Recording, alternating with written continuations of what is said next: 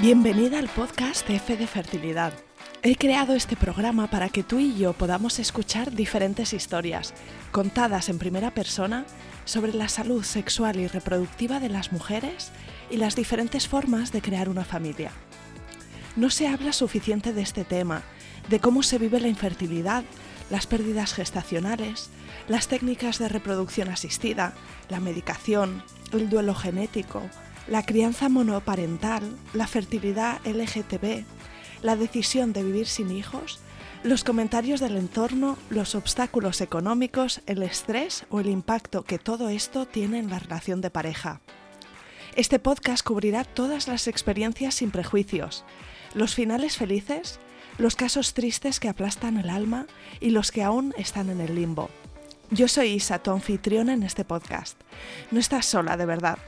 Encuéntrame en Instagram con la cuenta F de Fertilidad y escucha el podcast F de Fertilidad en Spotify, Apple Podcast, Evox o Google Podcast y suscríbete para no perderte nada.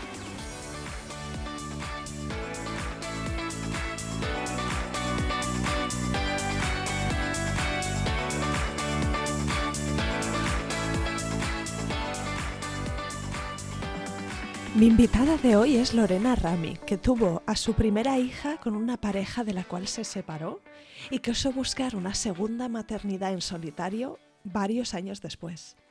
El camino de Lorena fue complejo, porque evidentemente en una maternidad en solitario recurrió a un donante y a un tratamiento de reproducción asistida, pero se encontró además con una infertilidad secundaria, que es la infertilidad que ocurre después de haber tenido un primer embarazo a término. Lorena es autora del libro La FIV que cambiará tu vida y tiene una cuenta de Instagram con el mismo nombre. En su libro comparte las estrategias que ella le ayudaron a navegar el camino de la fértil infertilidad.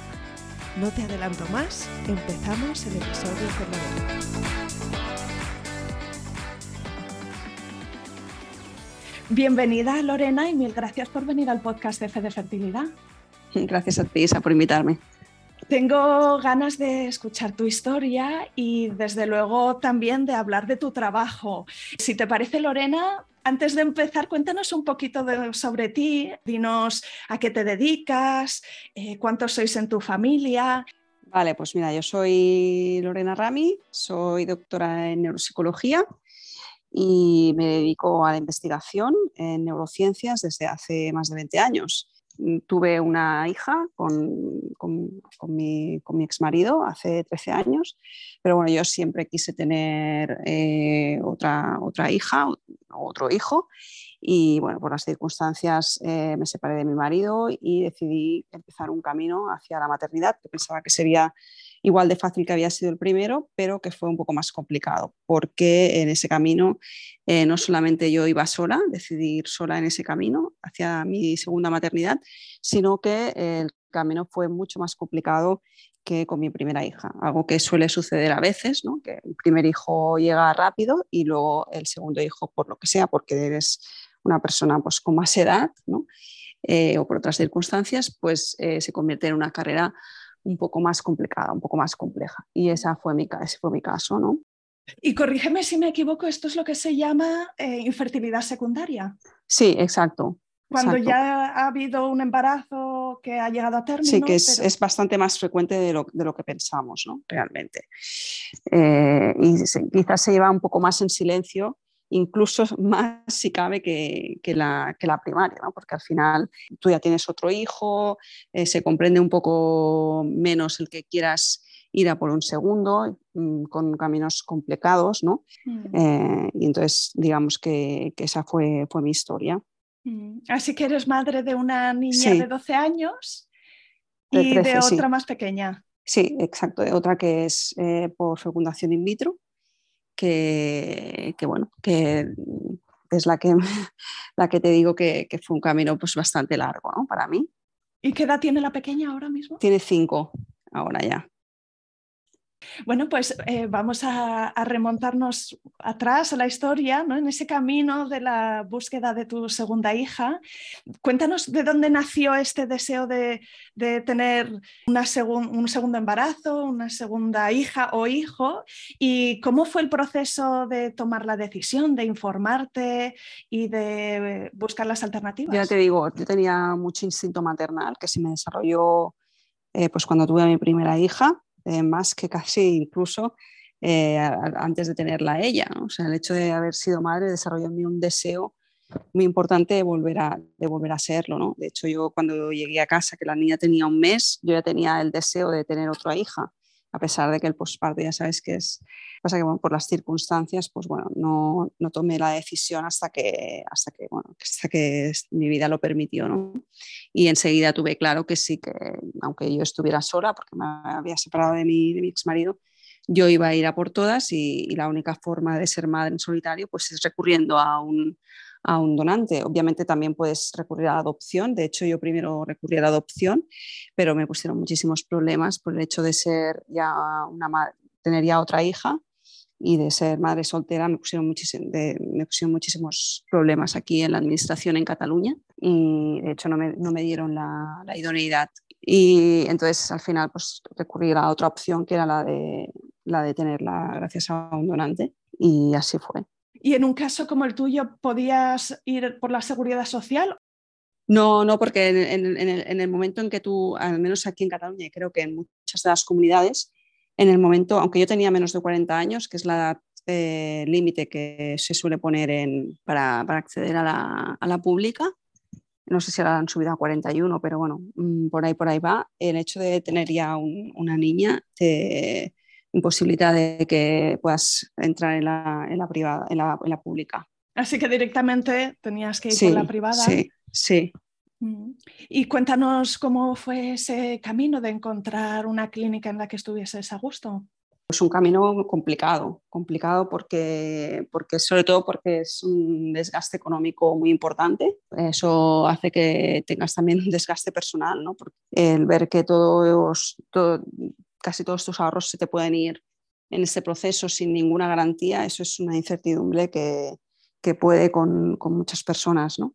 Y desde luego genera una desigualdad de oportunidades porque no todo el mundo se puede permitir ese tipo de desembolso. Exacto. Exacto. Eh, para mí lo más duro de escuchar es la gente que se ve obligada a renunciar a su sueño por un tema estrictamente económico, ¿no? cuando es emocional, ¿no? porque también muchas de, las, de los abandonos son porque a nivel emocional ya no, las mm. mujeres o las parejas ya no pueden asumir el, desgaste. ¿no? ¿Y tú inicialmente tenías una idea de cuánto iba a suponer el desembolso? Mm, bueno, sí, yo, yo, pensaba que sería caro, pero no te imaginas que tanto, claro, porque eh, no te yo no me imaginaba que necesitaría hacer tres, tratamientos, ¿no? Yo pensaba que habiendo sido ya madre de una, de una niña, yo no iba a tener dificultades y, y bueno, no, no, fue así, ¿no? Eh, es difícil porque, porque al principio, aunque tú has oído muchas veces hablar de que es un proceso difícil, de que es desgastante, que, es, ¿no? que desgasta, que eh, hasta que no te lo vives en tus propias carnes no, no piensas que, que, puede pasar esto, que puede pasar, ¿no? Pues es verdad que es lo que te digo, tampoco es, sí que es verdad que se, tiene entendido como procesos que no son fáciles, pero nunca puedes imaginar eh, lo que suponen hasta que tú no te ves inmersa, ¿no? Entonces, mm, bueno, el hecho de que yo ya tuviera otra hija, pues tampoco las, digamos que las expectativas que me daban, pues eran, eran buenas, ¿no? En ningún momento nadie me dio a entender de que yo podría tener muchas dificultades para, para volver a quedarme embarazada. Y nadie me, me, alertó tampoco que esto pudiera ser un, camino complejo, ¿no? quizás porque no preveían ni ellos mismos que pudieran serlo, ¿no? pero pero no es algo que suele decirse en una primera visita en, reproducción asistida, ¿no? La tendencia es al optimismo, ¿verdad? Y a la positividad. Sí, exacto. Que, a ver, que luego también es verdad que muchas de las mujeres que hemos tenido más dificultades, que al final somos la, gran mayoría, ¿no? Eh, siempre hemos echado un poco en falta que en una primera visita nos alertaran un poco de lo, importante que es prepararse bien, de lo que importante que es eh, prepararse a nivel emocional y de lo que puede pasarte, ¿no? de lo que, de lo que, de lo que, bueno, de, la vulnerabilidad en la que estás en un proceso que, que se sospecha que va a ser, que puede ser duro para la mayoría de mujeres. Y muchas, muchas de nosotras hemos echado en falta que, alguien nos lo dijera ¿no? al principio, pero es verdad que retrospectivamente las cosas siempre se ven mucho más fáciles ¿no? y mucho más claras. Y no sabíamos, no, sabre, no sabemos en realidad cómo, cómo, reaccionaríamos si en una primera visita un ginecólogo, una enfermera eh, te, te, transmite pesimismo o negatividad o, o alerta sobre un proceso, ¿no? Eh, quizás saldríamos corriendo y nos iríamos a otra clínica, ¿no? Pero es verdad que, que, la tasa de embarazo pues no es, eh, no es alta en, en, primer intento en fecundación in vitro, tengas o no problemas añadidos, ¿no? Y quizás esto se debería dejar muy claro, ¿no? Y también se debería dejar muy claro que un grupo de personas eh, puede tener alteraciones emocionales durante el proceso y que conviene estar preparado. ¿no? Simplemente dejarlo como un dato que tú das objetivo, vamos, tampoco es que, ¿entiendes? Pero no es nada habitual que esto se, que se, diga en, una primera visita. Y a nivel, pues, eh, a nivel, eh, yo creo que la parte económica, quieras o no, pesa mucho siempre, porque, porque mm, tú estás en un camino en el que te estás dejando muchísimo dinero y en el que nadie, nadie te da una garantía de que, de que eso, ese dinero esté cayendo a un pozo, sin fondo, ¿no? y eso, claro, eh, eso genera una incertidumbre muy importante, ¿no? Porque nunca sabes si vas a poder eh, tener el dinero suficiente como para poder llegar al final.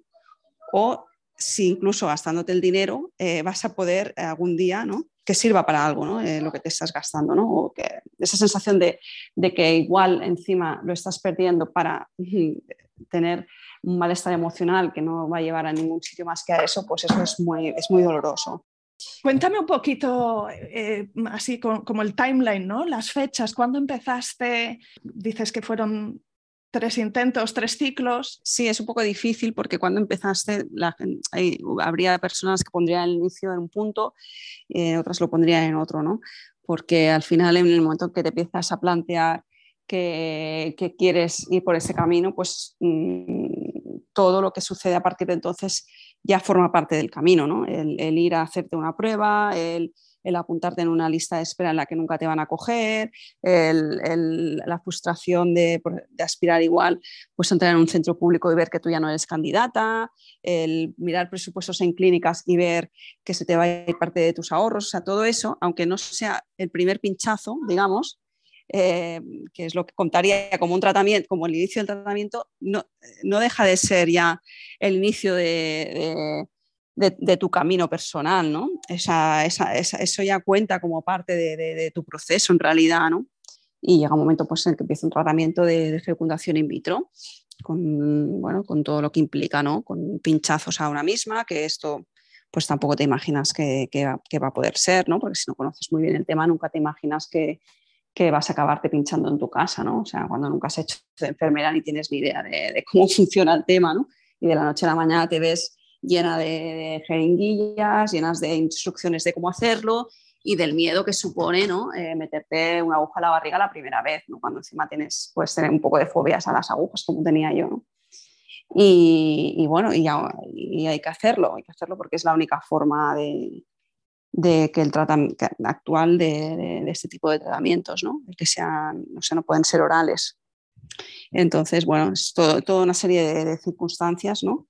¿En tu caso se descartó la inseminación por alguna razón en concreto? ¿Probabilidades o...? Sí, bueno, se supone que yo tenía ya una, reserva ovárica que era muy era baja, más bien media baja, y bueno, tenía 39 años y, vamos, no, sí que había probabilidades de que pudiera quedarme por inseminación, pero bueno, realmente el coste que suponía cada inseminación pues no me compensaba el hacer, era mucho más seguro invertir para mí en una fecundación in vitro porque tenía muchas más posibilidades. Entonces, aunque entrara suponía un presupuesto más alto, mm, eh, no se o sea, era complicado que yo me quedara embarazada en una primera inseminación. Entonces, al final, el plantearte varias inseminaciones con el coste emocional que también conlleva, porque claro, cada intento ¿no? es, es una, si no se consigue, pues tiene un impacto emocional, ¿no? Y, al final, pues haciendo números y valorando el impacto emocional que podían tener, pues preferí ir, digamos, a lo que yo pensaba que iba a ser más seguro. Y en tu caso, que dices que hiciste tres intentos, ¿te refieres a tres estimulaciones?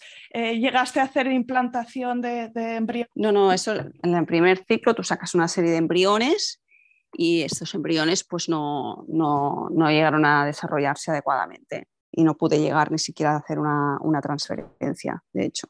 O sea, no llegué a hacer ni siquiera una transferencia de, de ningún embrión porque ninguno de, de ellos estaba apto para, para, ser transferido. Esa noticia sería un mazazo, ¿no? Por eso que dices sí, Sí, sí, sí.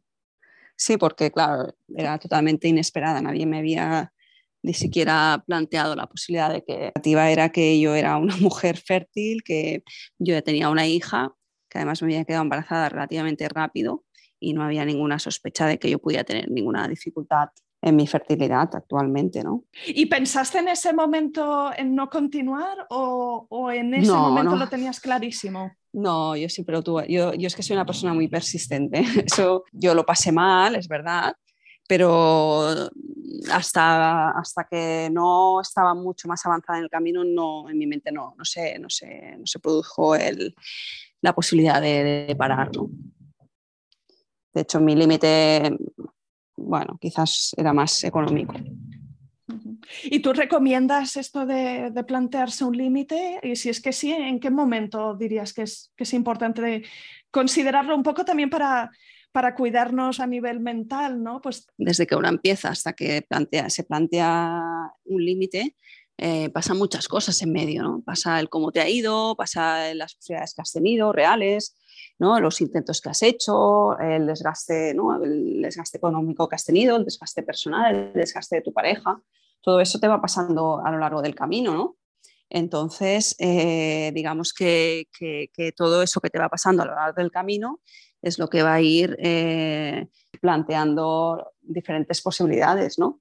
De cómo vas a ir caminando en ese camino y en una de ellas es hasta qué momento estás, estás preparada o estás eh, dispuesta a seguir caminando o no. Eso es muy, muy complejo porque, como te digo, depende mucho de lo que ha, de lo que ha pasado en en el camino. ¿no?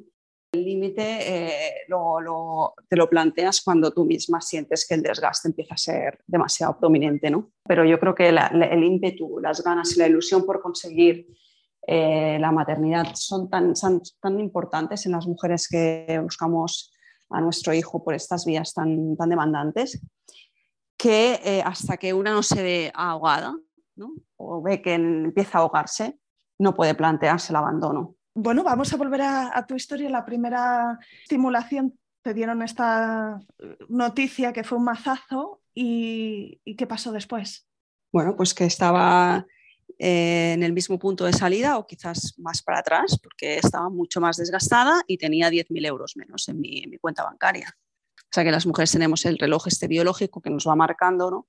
y es muy difícil parar porque siempre tenemos la sensación de que estamos perdiendo pues, oportunidades ¿no? en, en, ese parón que estás haciendo. Pero, pero sí, sí, ¿no? yo hacía el parón que el médico me, me aconsejaba después de haberme estimulado pues, con fármacos, etcétera, etcétera, ¿no? que eso siempre pues, tiene también su parte que hay que, ir controlando. ¿no? Y nada, pues yo volví a empezar otro, otro ciclo. Es un poco complejo de explicar, pero bueno, opté por hacer eh, una, una biopsia de los embriones para realmente saber los que estaban bien o no y ahí es cuando, cuando tuve que hacer dos ciclos seguidos para intentar acumular embriones y poder mirarlos si, si estaban sanos. Ya me detectaron dos, dos, embriones que sí que estaban bien y, y, bueno, ahí ya empecé pues, la otra fase, ¿no? que es el transferir esos embriones. Y es cuando hice mi primera transferencia después de varios meses y es cuando después de todo ese camino recorrido para poder conseguir ese embrión sano, pues no funcionó no funcionó el, tampoco la transferencia y tampoco me quedé embarazada. ¿Cómo viviste en tu caso esta famosa beta espera esos días? ¿Habías pasado otro hito? Sí, exacto, había pasado otro hito, había, me había gastado muchísimo dinero en, en poder evaluar en el laboratorio esos embriones para saber que estaban bien y para yo pues, no tenerme que enfrentar a, bueno, pues a situaciones que se dan cuando los embriones no están bien, ¿no? Pues que no, que no implantan o que después pueden haber algunas malformaciones, etcétera, ¿no?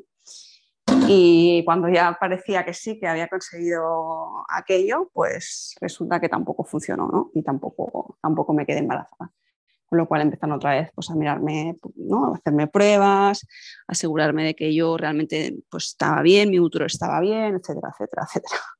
Un largo etcétera, ¿no? Analíticas, bueno, mm, bastante común en, en muchas de las personas que, que, están en el proceso que te estoy explicando, ¿no? Que cuando no funciona, pues, como te digo, es pruebas y cada prueba es mucho dinero y cada, y cada resultado es mucho estrés, ¿no? y es un camino complicado por eso, ¿no? Porque, ¿Y en tu caso te sentías muy sola en este proceso al, al, al ser una maternidad en solitario? Eh, ¿qué, personas en tu entorno pues hombre, a ver, yo, yo siempre digo que, que, ir sola en esto, pues Mm, tiene sus ventajas y sus desventajas, como ser, como ser madre solitaria. ¿no? La ventaja es que, que, sabes con lo que cuentas, ¿no? que eres tú misma y, y, las personas cercanas que tú hayas elegido para, para acompañarte. Eh, la desventaja es que igualmente, pues claro, la repercusión sigue cayendo sobre ti el peso. ¿no? En cambio, si vas en pareja, pues es verdad que tú tienes a tu pareja que te, que te apoya ¿no? y, que te, que te, que te, puede ayudar y os podéis sostener entre los dos, pero también las hay eh, que la pareja lo que hace más que ayudar entorpece, ¿no? entorpece sin dar el apoyo emocional que necesita la mujer, que es la que lleva el, sobre, el peso principal del tratamiento, ¿no? hormonal, etcétera, y, sin, y aportando dudas o incluso presiones para, para abandonar un camino que, que, tú ves claro que es lo que quieres, ¿no? Y en tu caso, eh, ¿a, quién recurriste en tu entorno? Hablabas de eso, las personas que tú eliges. Sí, pues sobre todo amigas, amigas, que, amigas cercanas. ¿En algún caso fuiste incluso a hacer alguna prueba acompañada o era más a nivel poder compartir? Todo el tema médico lo, lo asumí yo sola. Mm. Es verdad que alguna amiga siempre me había dicho, pues te acompaño, quieres que, que era mi camino que yo había elegido en solitario, o sea, entonces no, en ese sentido, no, te digo, sí, siempre fui, fui sola ¿no? a, las pruebas, a la clínica, eso sí que, eso sí que lo asumí yo. Entonces, ese primer eh, embrión no, no llevó a un embarazo. ¿Qué hiciste después? ¿Qué pasó? Pues me quedaba otro embrión, me quedaba otro embrión para, para, para probar y bueno, afortunadamente pues el, eh, fue bien. ¿no? ¿Y en ese caso se siguió un protocolo distinto? ¿Se hizo algún cambio? O... No, no, no, no, porque no, eh, me hicieron todas las pruebas necesarias y se vio que, que, yo no tenía ningún tipo de problema a nivel, vamos, que, que al menos problema que se pudiera detectar, ¿sabes?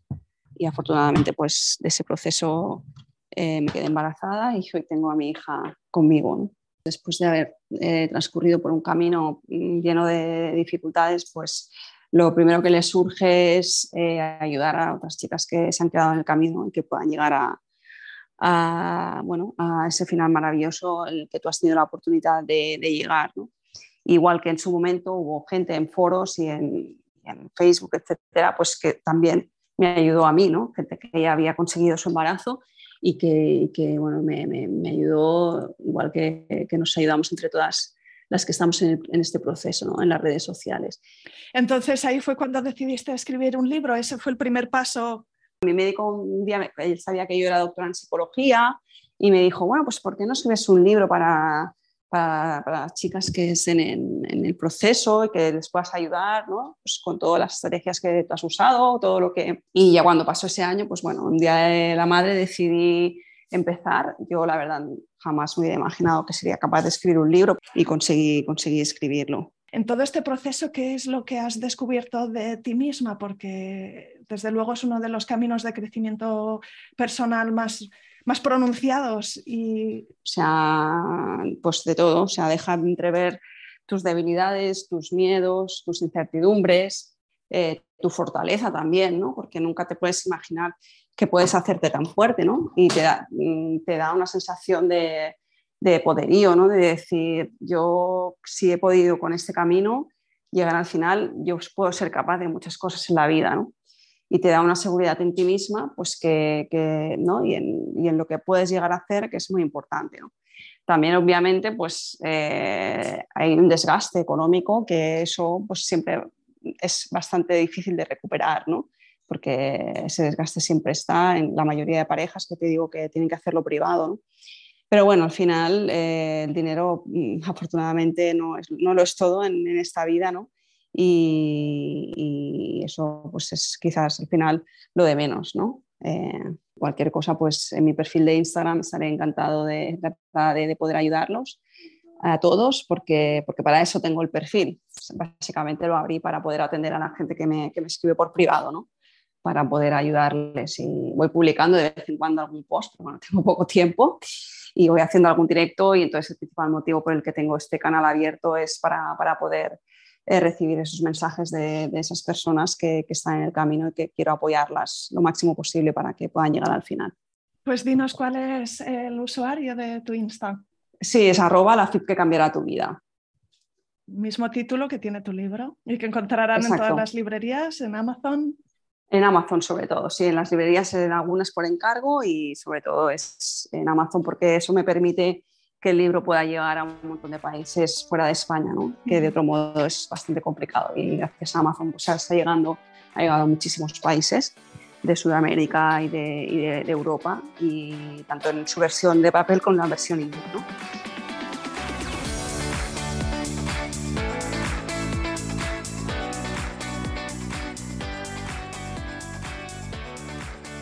Aquí acaba este episodio.